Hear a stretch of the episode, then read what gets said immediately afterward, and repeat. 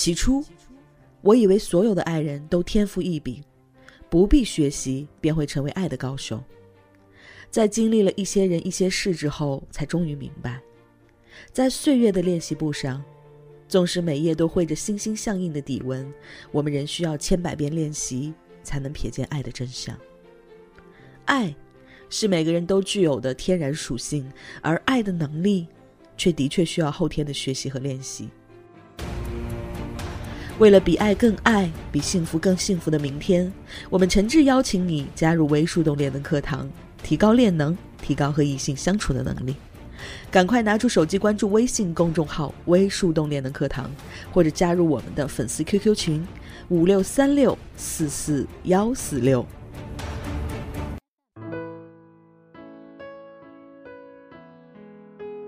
嗨，亲爱的，欢迎收听微树洞情感答疑，我是微树洞的小助手夏青，很高兴能彼此陪伴。只为更多人听到有价值的爱情观点，提高和异性相处的能力，付出有尊严的感情。如果你也有情感困惑，请立刻关注我们的公众号“微树洞恋能课堂”，选择免费咨询即可。有同学给夏涵老师留言说，很幸运在喜马拉雅注意到你们，并购买课程了解了一下男人的分类，在此请求老师解答情感问题。我跟男友是大学同学，个人判断他是鉴赏家类型的男生。他觉得说我爱你很别扭，假假的，平时也不表达爱我。以前出去吃饭，他很快就去买单了。我要求买单，他说谁买不一样呢？可是最近他忽然提出吃饭看电影要 A A 制。我问他最近约会不积极，是不是经费紧张了？他说不是，然后我表现出不解和伤心，他才告诉我原因，是他发现自己这个学期的生活费紧张了。我想问：一，像这样的男朋友，我如何知道他有多爱我？二，他累了、缺钱了都不愿意告诉我，我是不是不该追查下去？三，相处有什么注意事项？四，怎样才能让他提供更高的情绪价值？告诉自己他爱我。夏涵老师这样说：“记得男性的分类系列课，在讲完鉴赏家之后，好几个单身妹子都不约而同的在学院群里宣布：‘亲们，这就是我以后要找的男人了。’因为对他们的性格多少有了解。说实话，其中一些姑娘还真不适合鉴赏家。为什么很多女人都会被鉴赏家吸引呢？”是的，鉴赏家是八种类型的男性当中最擅长并热衷提供物质资源和生存价值的，所以作为女人本能就会被吸引。可是他们也是八种类型的男性当中最不擅长提供情绪价值、最不屑于去学习两性相处的，所以很遗憾，并不是所有的女人都适合和鉴赏家在一起。再一次重申。男性的分类里，八种类型的男性没有绝对的好坏，每一种都有自己的特点。同样的特点，在 A 女眼中可能是千金难买，到 B 女那里就变成了无法忍受。所以，提前了解他，最后选你所爱，爱你所选。回到你的问题上，你们应该是一对学生情侣，没有进入社会的男生大都雄性竞争力表现欠佳。所以这个时期出现真正的鉴赏家的概率通常不大，并不是说对方不愿意提供情绪价值，在关系之初愿意买几次单、送点小礼物就是鉴赏家。鸳鸯男和其他在投资维度上的男性都会做这样的事儿。讲个我的闺蜜小 M 曾经遇到过的鉴赏家男朋友给你听吧。那时小 M 还在读书，对方已经上班好几年了，在某外企做西北区的地产总监。嗯，他比小 M 有钱多了。鉴赏家非常懂得用钱去宠爱你，比方说他们在街上走着，注意是走着，不是逛街。鉴赏家通常不会迎合女人做自己不喜欢的事情。看到小摊有卖口碑的，画满了 Hello Kitty，超级可爱，所以小 M 就想要。没想到鉴赏家不由分说地拉着小 M 走开。那时了解不深，小 M 还以为是这货抠门，舍不得五十块钱，一脸不爽。然后神一般的转折出现了。鉴赏家拉着小 M 进了五环旗舰店，花六百多买了一只 CK 的水杯给小 M，限量版，据说杯上的图案还获过什么国际大奖。嗯，十年前那个水杯对学生而言算是奢侈品了。之后，小 M 又因为自己的品味问题，在鉴赏家那里获得了不少好玩意儿，包括有次看上小店里的一块手表，小 M 才不懂什么牌子，就是觉得好看。然后又一次被鉴赏家鄙视而决绝地拖出门外，转身带去商场挑了块一模一样的，原来正版是浪琴。鉴赏家们都是很讲究品质的，他们是真正宁缺毋滥的类型，他们讨厌暴露自己，又不喜欢过分跟随大流，所以很多鉴赏家都喜欢穿专业的定制男装。继续说小 M 和她的鉴赏家男朋友吧。后来有一段时间，鉴赏家投资失败，他们的经济变得十分紧张。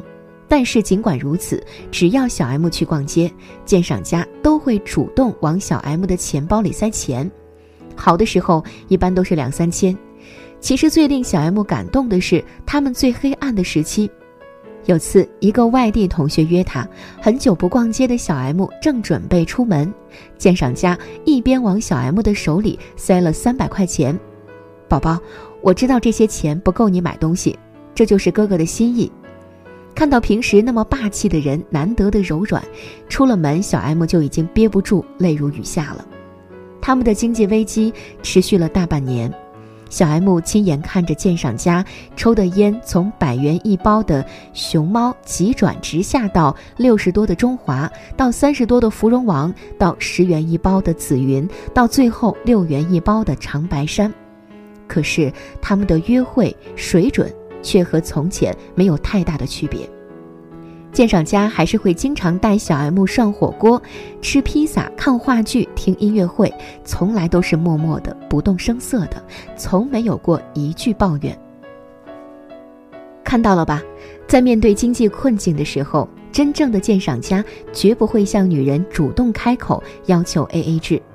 他们宁可缩减自己的开支，想其他办法，甚至背着人偷偷去当铺当掉自己最值钱的手表，也绝绝不会开口要求女人付账。当然，鉴赏家也不会喜欢那种拼命索要情绪价值的女生，因为说实话，要也没用，他们压根儿就没有。来看看你的问题，四个问题有三个都是和情绪价值相关。所以我说，你的男朋友并不属于鉴赏家，而以你目前的状态来看，也并不适合此类男性。回答你的问题吧。第一，爱是量变，不是结果。任何想要在爱情里一劳永逸的想法，都必将接受爱情的惩罚。所以，一个人现在爱不爱你，并没有什么关系。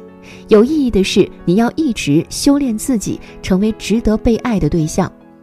好吧，这种说法有点鸡汤了。直面回答你的问题，你记住了，判断一个人是不是真爱、有多爱，就看他是不是把自己最稀缺的资源给了你，给了多少。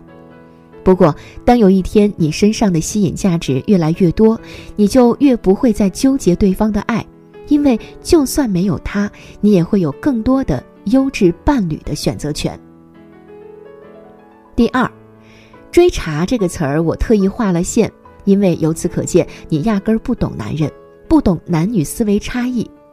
男人的祖先是猎人，你想想，打猎的时候如果没有埋伏好，暴露了自己，那很有可能会失去宝贵的生命。所以，每一个男人都很懂得伪装自己，伺机而动。了解了这层道理，你也就知道了为什么男人都喜欢内心通透而不说破的女人。都害怕那种侦探一样的女人，都讨厌在某些敏感的话题上被人打破砂锅问到底。所以，在男人身上，大多数时候你是追查不出来真相的，你只不过变相提高了他的反侦查能力，把他变成了更加会掩饰的高手而已，帮他藏好自己，而不用锱铢必较，他会因此感激你。第三。记住，用男人的思维了解男人，用女人的方式谅解男人。第四，让对方提供情绪价值的最快速的方法就是你成为观赏价值或者生存价值的主要提供者，或者去更多的储备练能知识，先让自己成为一个和异性相处的高手，然后再用自己的行为去影响他，带动他，假以时日，他就会给你提供很多的情绪价值了。不过话说回来。缺啥补啥。当有一天你自己都特别会提供情绪价值的，你确定你还会像现在这样需要别人的情绪价值吗？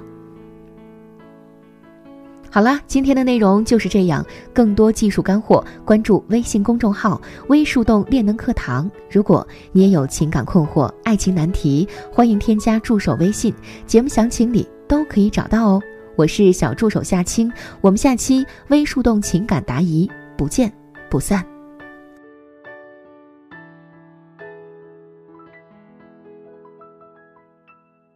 想要收听完整版的课程，关注微信公众号“微树洞练的课堂”，或者加入 QQ 群五六三六四四幺四六五六三六四四幺四六，获取和情感教练一对一的咨询机会。我是夏涵，我们下期不见不散。